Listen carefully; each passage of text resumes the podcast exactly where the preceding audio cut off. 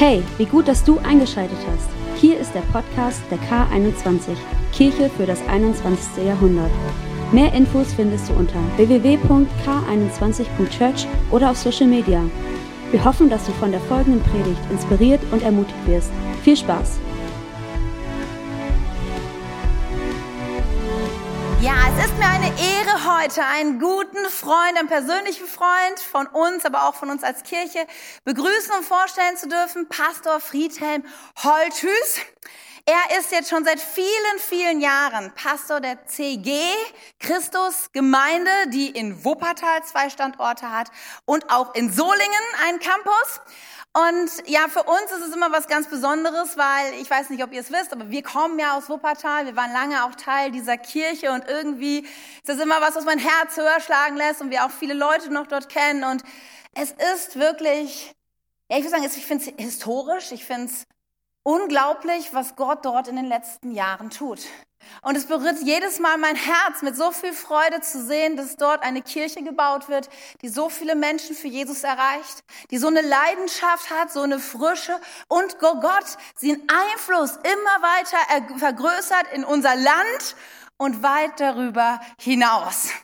Und ähm, für uns ist wirklich eine Ehre, Pastor Friedhelm, er ist viel im Land unterwegs, hat viele Termine und dass er sich die Zeit nimmt, auch zu uns zu kommen. Er ist jemand, der Gottes Wort leidenschaftlich liebt, ja, und, und tiefe Weisheit besitzt. Er ist oft sehr lustig und er ist gleichzeitig ein Norddeutscher. Wie passt das? Aber irgendwie passt das. Er ist Werder Bremen-Fan und, und manche großartigen Dinge werdet ihr sicherlich heute noch von ihm erfahren.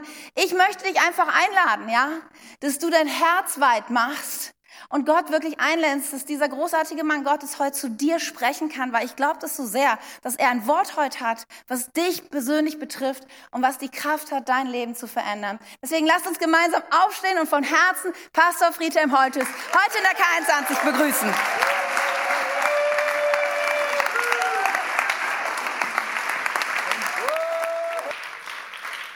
Moinsen, moinsen, moinsen, moinsen, moinsen. Ein herzliches Schalömchen von meiner Seite. Schalömchen ist die Verniedlichungsform von Shalom. Ähm, für alle, die es nicht wussten. Und ich freue mich heute Morgen bei euch zu sein. Und ich freue mich, in einer Gegend zu sein, wo es lauter Backsteinhäuser gibt und solche schönen Dinge. Das fühlt sich immer so ein bisschen an wie so langsam geht's Richtung Heimat, obwohl meine Wahlheimat ja schon seit vielen Jahren in dem besagten Wuppertal ist. Das Beste an Sonntag für mich ist, es ist nach dem Samstag. So, und gestern war einfach ein fürchterlicher Tag. Ähm, mein Lieblingsverein hat seine Europapokalchancen bei Fortuna Düsseldorf. Ich meine, wer ist Fortuna Düsseldorf? Ähm, kennt die überhaupt jemand verschossen und dann verliert auch noch Dortmund gegen Schalke und die, den Verein, den ich am meisten hasse, ja, ich weiß, es ist schwer zu sagen in der Kirche, aber ich möchte dazu stehen, ähm, der wird wieder deutscher Meister und da werden wieder 70 Leute auf dem Marienplatz sein, werden begeistert sein. Das ist wie so eine traditionelle Kirche, weißt du, keiner ist wirklich begeistert, aber yay, wir sind zum siebten Mal deutscher Meister. Wahnsinn, wir sind deutscher Meister. Nein, wenn du bisher gedacht hast, das Leben ist fair, ich muss dich enttäuschen, das Leben ist nicht fair, das Leben ist ungerecht. Aber heute ist Sonntag und das hat gar keine Bedeutung mehr. Weil es gibt etwas, das ist viel größer, das ist viel wichtiger und das ist, wenn du Gottes Wort hörst, wenn du in der Kirche bist. Und deswegen freue ich mich total, der, den Rest an Negativemotionen während dieses Gottesdienstes zu verlieren. Danke für eure Einladung, danke für euer Vertrauen, Tim und Katja. Ähm, ich weiß das sehr zu schätzen, wenn man mich seit vielen Jahren kennt und immer noch einlädt, dann bedeutet das, ihr seid richtig mutig, ihr seid tough. Das ist richtig gut. Wir haben eine ganz herausfordernde Zeit als Kirche vor uns. Wir träumen davon, im nächsten Jahr von drei Standorte auf sechs zu gehen. Und das Problem ist, wir haben keine Ahnung, wie das geht. Weißt du, du kannst Bücher darüber lesen. Äh, das ist wie mit Ehe. Du liest alle Bücher darüber und dann ist es doch ganz anders.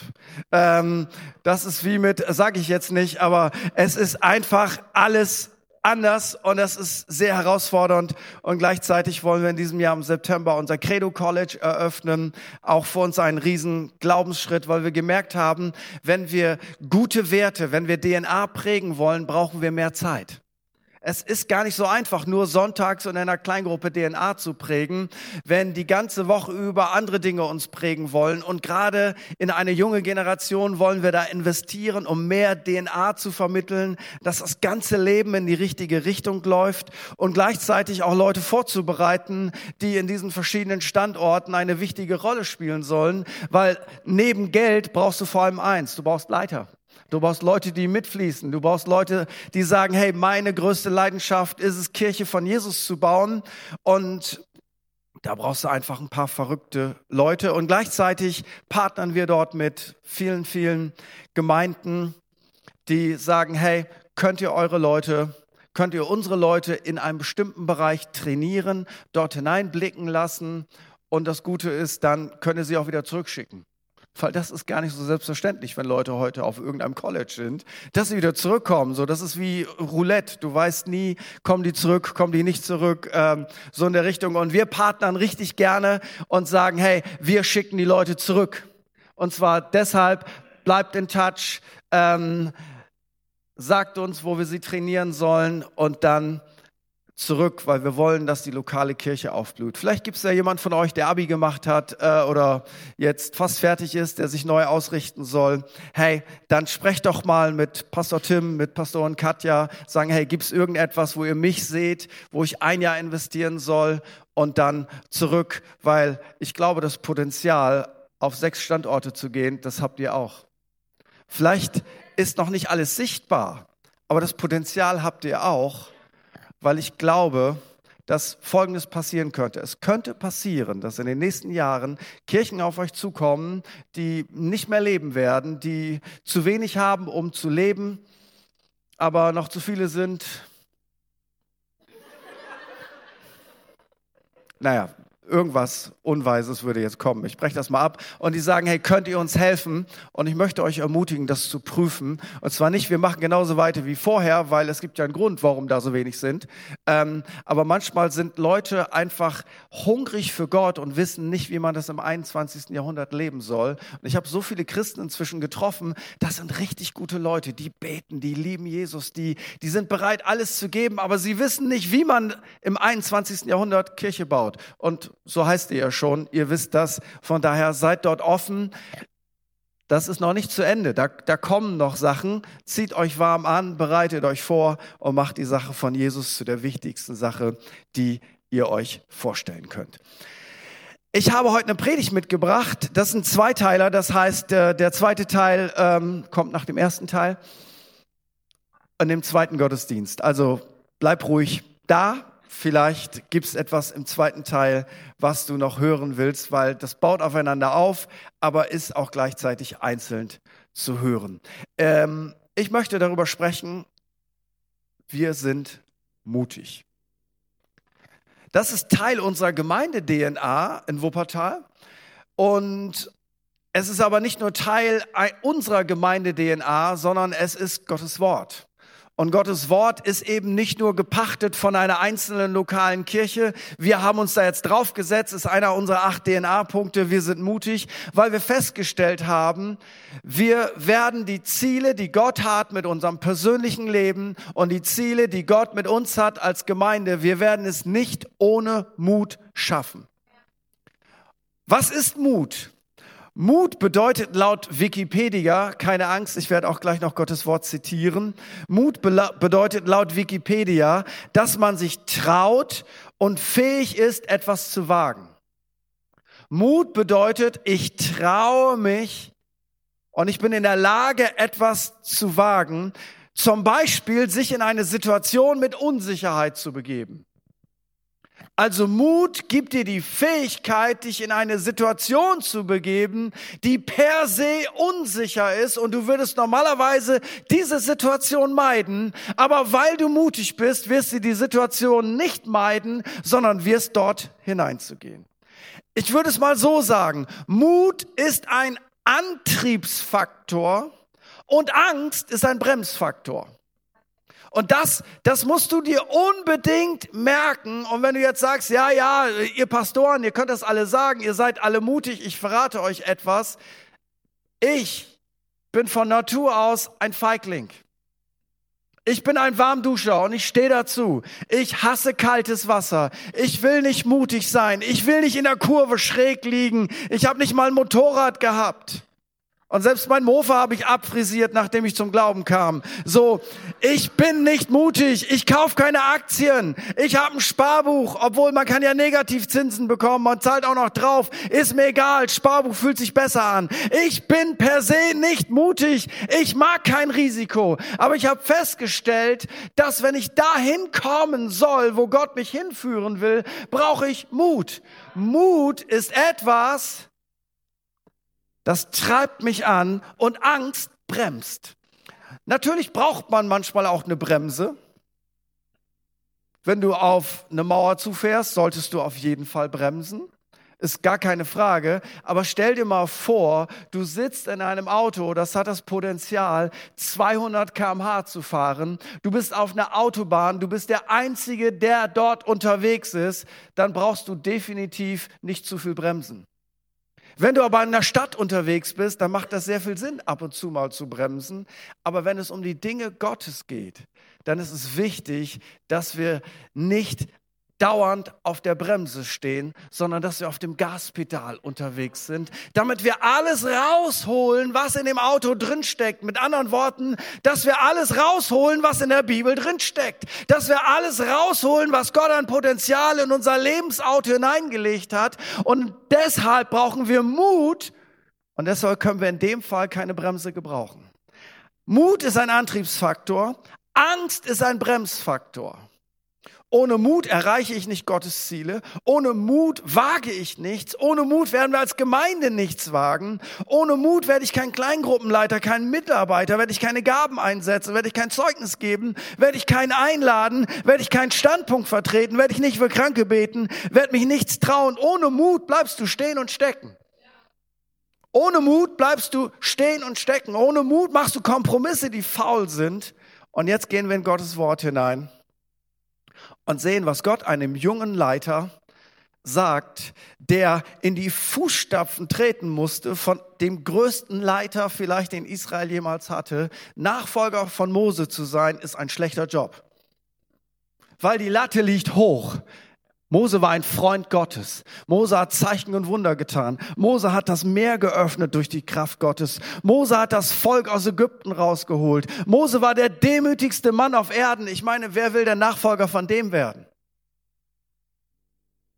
Und jetzt spricht Gott zu diesem jungen Leiter. Sein Name ist Josua. Josua 1, Vers 7. Da sagt Gott zu ihm, nur sei recht stark und mutig dass du darauf achtest, nach dem ganzen Gesetz zu handeln, das mein Knecht Mose dir geboten hat. Weiche nicht davon ab, weder zu rechten noch zu linken, damit du überall Erfolg hast, wo immer du gehst. Dieses Buch des Gesetzes soll nicht von deinem Mund weichen, du sollst Tag und Nacht darüber nachsinnen, damit du darauf achtest, nach alledem zu handeln, was darin geschrieben ist. Denn dann wirst du auf deinen Wegen zum Ziel gelangen und dann wirst du Erfolg haben. Habe ich dir nicht geboten, sei stark und mutig, erschrick nicht und fürchte dich nicht, denn mit dir ist der Herr, dein Gott, wo immer du gehst. Nun, hier sind viele Aspekte drin, das ganze Wort Gottes nicht rechts und links abweichen, ähm, etc. etc. Aber Gott sagt in diesem kurzen Text ihm dreimal, sei stark und sei mutig. Dreimal. Josua, sei mutig. Josua, sei mutig. Josua, sei mutig. Und das Interessante ist, man könnte fast meinen, Gott ist Mut irgendetwas, wo ich einen Knopf habe, wo ich drauf drücke. Du kannst doch nicht einfach sagen, sei es. Ich bin gerade nicht mutig. Und Gott sagt, sei mutig. Gott spricht hier ganz direktiv in das Leben dieses jungen Leiters hinein und er sagt, sei es. Und Gott spricht heute Morgen ganz direktiv in dein Leben hinein. Ist egal, wo du gerade bist. Gott sagt, sei es. Sei der, der du bist. weil du bist mutig, weil der Löwe von Juda, das ist ja eine Charaktereigenschaft Gottes, eine Charaktereigenschaft von Jesus, der Löwe wohnt in dir. Und wenn Gott dir heute Morgen sagt, sei mutig, bedeutet das, weck den, der in dir ist.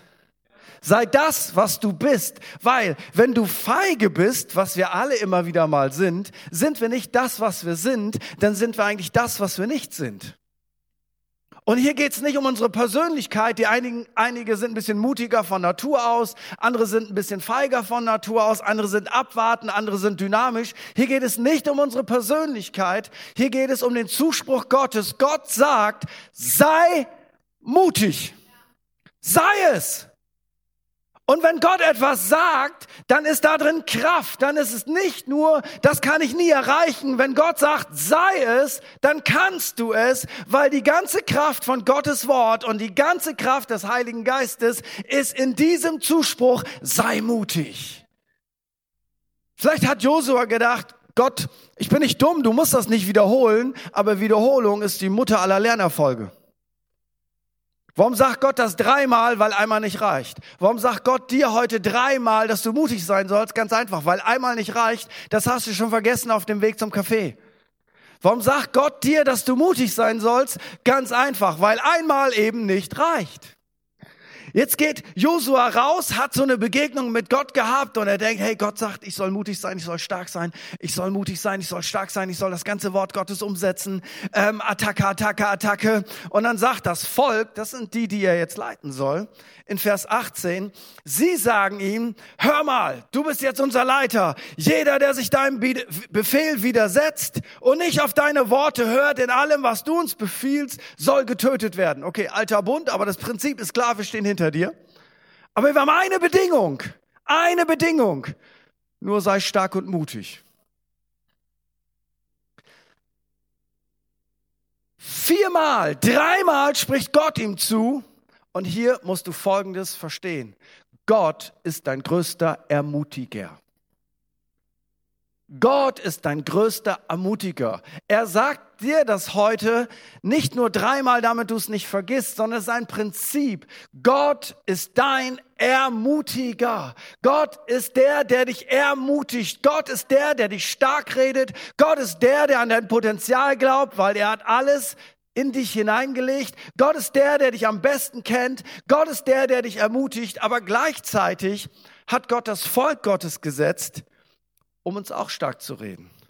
Wir brauchen Gott, der uns befiehlt, direktiv sei mutig und an unsere Einstellung appelliert. Aber wir brauchen auch das Volk mit Christen, Kleingruppen, ähm, Leiter, Seelsorger, wie auch immer, die uns auch ermutigen. Und weißt du, was die allerbeste Ermutigung ist? Die allerbeste Ermutigung ist nicht, wenn ich dir auf die Schulter klopfe und sage, das wird schon wieder, Alter. Das ist auch nett. Die allerbeste Ermutigung ist, wenn ich dich ermutige mit dem, was Gott über dich sagt. Wenn ich das wiederhole, was Gott sagt, sowohl von der Schrift her als auch prophetisch, als auch intuitiv, wie auch immer, die beste Ermutigung ist die, wenn ich dich ermutige mit dem, was Gott zu dir gesagt hat. Gott sagt zu Josua, sei mutig und das Volk sagt, wir haben eine Bedingung, sei mutig. Was heißt ermutigen? Ermutigen heißt laut Wiki, Mut machen durch andere. Ermutigen heißt Mut machen durch andere. Das heißt, wenn ich dich ermutige, was das Wesen von christlicher Gemeinschaft, von Kleingruppe, von Jüngerschaft ist, ich ermutige dich, dann mache ich dich mutig durch das, was ich sage. Nein, ich mache dich mutig durch das, was Gott über dich sagt, indem ich das wiederhole. Das heißt, Gott möchte dich direktiv ermutigen durch sein Wort, durch seinen Heiligen Geist. Aber das ist nur 75 Prozent. 25 Prozent aller Ermutigung kommt durch Gottes Volk in dein Leben hinein, die das wiederholen, was Gott über dein Leben sagt. Deswegen brauchst du Kirche, deswegen brauchst du Kleingruppe, deswegen brauchst du Gemeinschaft, weil ein Teil wird Gott nie selber machen. Interessanterweise ermutigen geschieht durch Worte. Das ist das meiste. Aber interessanterweise, Ermutigung geschieht auch durch Reden, durch Gesten, weil das setzt neue Energie frei. Einfachstes Beispiel, in dem ihr mich gerade supportet beim Predigen, ermutigt ihr mich. Das setzt etwas bei mir frei. Es ist wesentlich schöner zu predigen und Leute sagen, come on, als wenn du merkst, Alter, was würde ich geben, wenn er jetzt Amen sagt? Für manche ist das das einzige Gebet während des Gottesdienstes. Herr, sag ihm, er soll Amen sagen. Nicht in der K21, aber habe ich schon mal irgendwo gehört. So, diese Gesten setzen Ermutigung frei. Und weißt du was, wenn ich ermutigt bin, bin ich besser als vorher. Das übrigens gibt's auch in der Sportwelt, weißt du, so nach 80 Minuten, die Luft ist raus, ähm, das Spiel ist gelaufen und auf einmal steht das ganze Stadion auf und feuert die Mannschaft an. Und auf einmal kommt Adrenalin, auf einmal geht noch was, auf einmal kannst du noch etwas freisetzen, was du normalerweise nicht tun kannst. Das passiert zum Beispiel jeden Samstag im Wederstadion. Wir haben jetzt sieben Jahre gegen den Abstieg gespielt. Und 2016 beim letzten Spiel der Saison ging es darum, dass wir nicht auf Platz 16 landen und wir standen auf Platz 16. Wir mussten zu Hause gegen Frankfurt gewinnen. Nur ein Sieg konnte uns retten. Und als die Mannschaft Richtung Stadion fuhr, standen dort schon gefühlt 10.000 Leuten nur als der Bus da vorbeifuhr und haben die Leute supported. Das ging das ganze Spiel so. Das ist der Unterschied zwischen anderen Mannschaften, wo du in der Halbzeit schon pfeifst, wo die Leute schon aufstehen, nach Hause gehen und Entertainment war nicht gut, sondern Leute, die richtig Attacke gegeben haben. Und ich weiß es heute noch, 88. Minute. 88. Minute. Woher weiß ich das? Mein Sohn war auf der Jugendfreizeit. Der supportet mich normalerweise, aber setzt Prioritäten. Jugendfreizeiten sind wichtiger als Fußball. Also war ich alleine mit meiner Frau und meiner Tochter und die haben so gar keinen Zugang dazu. Ich weiß, ihr versteht das nicht. Gar keinen Zugang. Wirklich, zero. Meine Tochter liegt geschillt auf dem Sofa und für sie ist, ihr steigt ab, ja und? Meine Frau sagt, das wird sowieso nicht. Und ich sitze dort, 88. Minute, und dann kommt ein Mann namens Tony Uja. Gott segne ihn. Kommt an den Ball, drückt ihn Richtung Linie und dann kommt Papi Gilobocci. Kein Mensch kennt ihn, aber ich kenne ihn auch. Gott segne Papi. Und er drückt das Ding über die Linie und das ganze Stadion explodiert. Und weißt du was? Jetzt drei Jahre später soll ein Jungstar bei uns bleiben, Maxi Eggestein. Und alle wollen ihn haben. Borussia Dortmund und die Engländer mit ihrem Geld, das sie irgendwo drucken lassen. Alle wollen ihn haben. Und er sagt, ich bleibe hier für Momente wie diese. Und weißt du was? Das ist ein Bild für Kirche. Weißt du was? Kirche kann aus dir etwas rausholen, was du alleine nie schaffen würdest, weil da Leute sind, die dich ermutigen. Ermutigen. Es setzt neue Energien frei.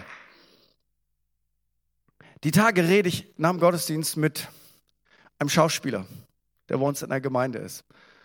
Und ich sage ihm, hey, wie cool ist das denn, wenn junge Leute lernen, Verantwortung zu nehmen, ähm, lernen, sich selber freizusetzen, wie auch immer. Und er sagt, ja, weißt du was, so bin ich Schauspieler geworden. Ich habe es in der Kirche gelernt. Nicht zu Schauspielern, sondern Beiträge zu bringen, am Start zu sein. Auf einmal entwickelst du eine Kompetenz, die würdest du niemals entwickeln. Kirche ermutigt. Was hält uns eigentlich ab, mutig zu sein? Hast du dich mal gefragt? In diesem Text ist der, der mutig sein soll, ein Mann namens Josua. Warum muss Gott ihm jetzt so oft sagen, dass er mutig sein soll? Nun, die Antwort ist ganz einfach, seine Vergangenheit.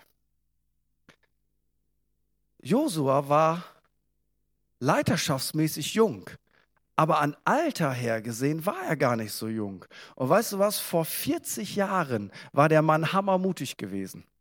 Er war einer der zwölf Spione, die von Gott ins verheißene Land gesandt wurden. Und er geht zusammen mit seinem Kumpel Kaleb dort raus und er sagt, Leute, das verheißene Land ist der Hammer. Die Trauben, die sind riesig. Wir alle wollen dort rein. Das ist unser Traumland. Gott wird uns das geben. Aber die anderen zehn sagen, nee, nee. Das ist zwar nice, das stimmt, aber das werden wir nie schaffen. Die Riesen sind so groß. Ähm, das wird nicht. Und weißt du was? Die Leute hören auf die zehn, die sagen, das geht nicht. Und sie hören nicht auf Josua, der sagt, es geht. Und das Dumme ist Kollektivstrafe. Josua kommt nicht ins verheißene Land rein, muss wegen dem Unglauben der anderen 40 Jahre in der Wüste rummarschieren. Und ich weiß nicht, ob du schon mal in der Wüste warst. Das ist für einen Dreitagestrip ist das richtig nice. Aber dort zu leben ist nicht schön. Am Tage ist es brutal heiß und in der Nacht ist es richtig kalt. Und du kannst dich nirgendwo pflanzen, du kannst dich nirgendwo wurzeln, du lebst in einem Zelt. Und wenn du eine traditionelle Rollenverteilung hast, wo die Frau Staubsaugen muss, das ist richtig Banane in der Wüste. Aber auch wenn du eine moderne Rollenverteilung hast, dann ist es auch Banane. Du hast nie ein Zuhause, du hast nie etwas, du musst, du bist immer unterwegs, es ist immer heiß und es ist immer kalt, du hast nie einen Ort, wo du dich pflanzen kannst, du bist nicht in das verheißene Land reingekommen.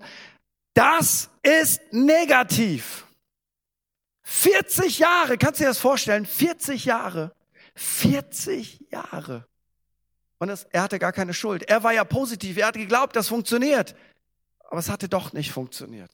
Und da war immer diese kleine Stimme, die sagte, hey, wenn das 40 Jahre nicht funktioniert hat, warum soll das eigentlich jetzt funktionieren? Das wird doch nicht. Kennst du diese Stimme? Ich habe festgestellt, dieser kleine Mann sitzt bei uns allen im Ohr. Ein kleiner Mann, der immer alles schlecht redet, was Gott tun will. Ein kleiner Mann, der sagt, bei dir sowieso nicht. Ein kleiner Mann, der immer sagt, vergess es, das wird nicht. Hast du schon mal probiert, ne? Ja, vor ein paar Jahren. Ist nicht geworden. Es bleibt alles beim Alten. Wüste heißt, es bleibt alles beim Alten. Es bleibt alles gleich. Am Tag die Sonne, in der Nacht kalt und alles gleich. Wir kennen jede Oase. Wir es gibt nichts Neues. Es gibt immer Sand.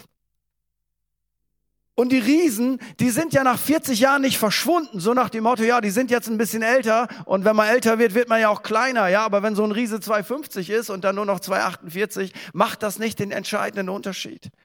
Die Riesen sind immer noch da.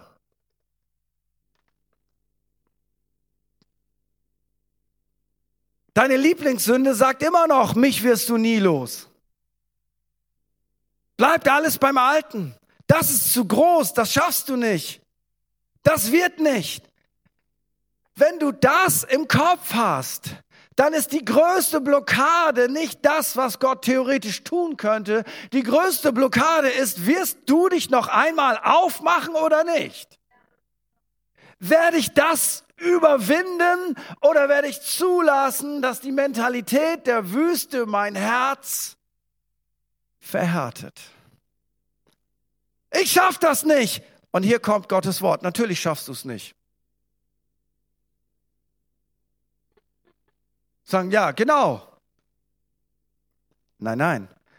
Du hast nur folgenden Fehler gemacht. Auch vor 40 Jahren hätten sie es nicht geschafft.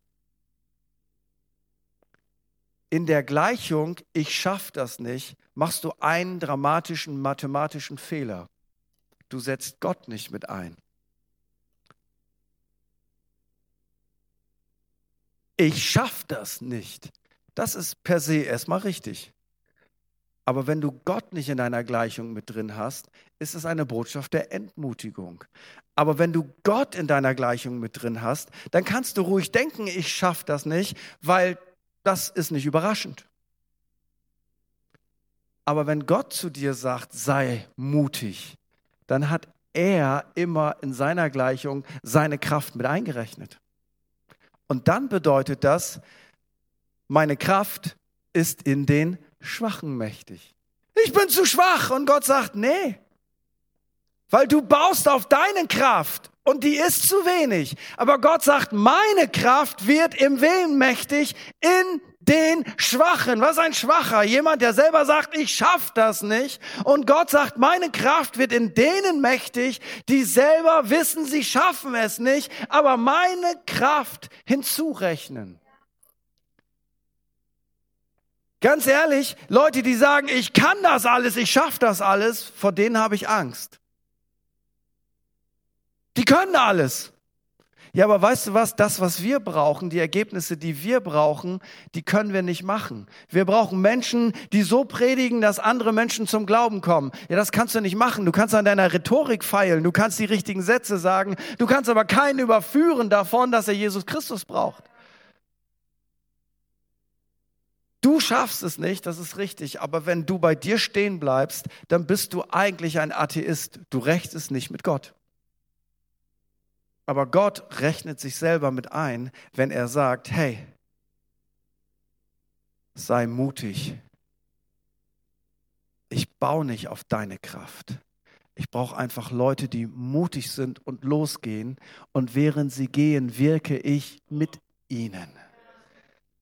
Ist egal, wie entmutigend deine Vergangenheit war. Ist egal, wie entmutigend deine Gemeindevergangenheit war. Ich möchte dir heute Morgen sagen, lass niemals zu, dass deine Vergangenheit deine Zukunft definiert. Ist egal, welche Traumata du erlebt hast. Lass nicht zu, dass du ein Opfer wirst, weil du bist kein Opfer, sondern du gestaltest durch Jesus Christus neu dein Leben. Es gibt Leute, die sagen, ich bin ein Gemeindeopfer. Ich will dir sagen, will dir Folgendes sagen. Ich verstehe, dass Leute Verletzungen haben. Habe ich auch. Wenn ich dir meine zehn schlimmsten Geschichten als Pastor erzähle, wirst du auf Schlag ergrauen. Das ist kein Witz. Das ist kein Witz. Ich habe die Tage ähm, ein, ein Leiterschaftszitat gelesen, das habe ich mir gemerkt. Und zwar, da sagte der, der Leiter einer riesigen Firma, die er jetzt leitet mit 40.000 Menschen, der war eine Zeit lang Leiter auf einem christlichen Schiff mit 400 Menschen. Und er sagte, es war schwieriger, 400 Christen zu leiten, als 40.000 normale Menschen. Das habe ich mir gemerkt und ich, ich bin nicht verbittert. Ich glaube, Kirche ist das Großartigste, was es auf dieser Welt gibt. Aber ich habe ihn verstanden. Ich habe Empathie. Und ich habe Erfahrung. Es ist komplex, Christen zu leiten, das kann ich dir sagen. Aber ich will dir etwas sagen. Ist egal, wie entmutigend deine Gemeindevergangenheit war. Das Schlimmste, was wir machen können, ist, dass wir Gott festlegen, dass er nicht über unsere Vergangenheit hinausgehen kann. Und weißt du was? Die Vergangenheit, was kann sie uns lehren? Du kannst deine Schlüsse ziehen, du kannst es wieder besser machen, aber wenn du es genau nimmst, kann deine Vergangenheit dich nicht über die Zukunft belehren, weil die Vergangenheit war nicht in der Zukunft. Weißt du, was, weißt, weißt du, was der Feind Gottes ständig macht? Er erinnert dich an deine Vergangenheit und zieht den Schluss daraus, deswegen kann das nichts werden aber deine Vergangenheit bestimmt dich nicht, sondern durch das Kreuz von Jesus Christus haben wir die größte Kraft im Universum, dass unsere Vergangenheit gestorben, geiles Wort dafür, gestorben und begraben ist, weil siehe, Gott sagt, ich mache alles neu. Ich mache alles neu. Und deswegen glaube ich, selbst wenn du ein Trauma erlebt hast, selbst wenn du Missbrauch erlebt hast, selbst wenn du nie gefördert worden bist, selbst wenn es gruselig war, deine Vergangenheit sagt über deine Zukunft Zero aus.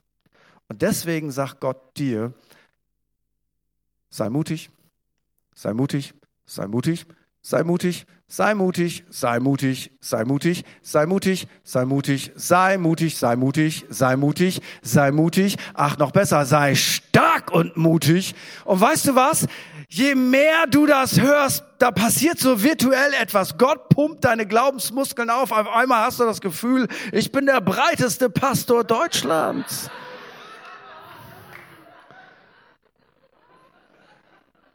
Der nennt sein Jugendzentrum, das Teil unserer Gemeinde ist, wo wir gerade sehr viel basteln und sehr viel schwitzen. Sei stark und mutig.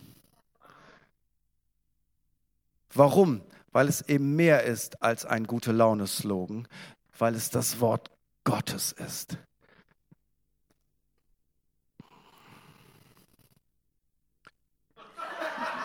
Ähm, ne, fühl dich frei, ich habe das verstanden. Ähm, der Arme, ich habe ihn nur geärgert, Entschuldigung. Manchmal kommt das alte Leben aus mir raus und die Taufe war nicht erfolgreich genug. Guck mal hier. Danke, großartiger Mann, gebt ihm einen Applaus. Das nicht, danke. Muss auch ein bisschen das davon haben, dass man Gastredner ist. Ich habe nicht mal die Hälfte der Predigt geschafft. Aber ich weiß, was Gott dir sagen will. Gott will dir sagen, sei mutig. Sei mutig. Und weißt du was? Du hast die Möglichkeit, dass du auf deine Gefühle hörst. Und Gefühle sind manchmal mega wichtig. Das habe ich gelernt. Ich bin 30 Jahre verheiratet. Gefühle sind wichtig. Ganz wichtig. Aber weißt du was? Gefühle definieren nicht automatisch Wahrheit. Sie können die Wahrheit sein, aber sie definieren nicht automatisch, was die Wahrheit ist. Sie können uns manchmal einen Hinweis geben. Wir spüren, da ist was dran. Und dann sind Gefühle wichtig. Aber Gefühle können auch enorm trügerisch sein. Und wenn Gefühle uns signalisieren, das wird nicht, das schaffst du nicht, das geht nicht, lass das mal lieber, dann ist die entscheidende Frage, wem leist du deine Stimme? Leist du deine Stimme dem Wort Gottes oder leist du deine Stimme in dem Fall deinen Gefühlen? Aber du bist nicht das, was du fühlst. Du bist das, was Gott sagt.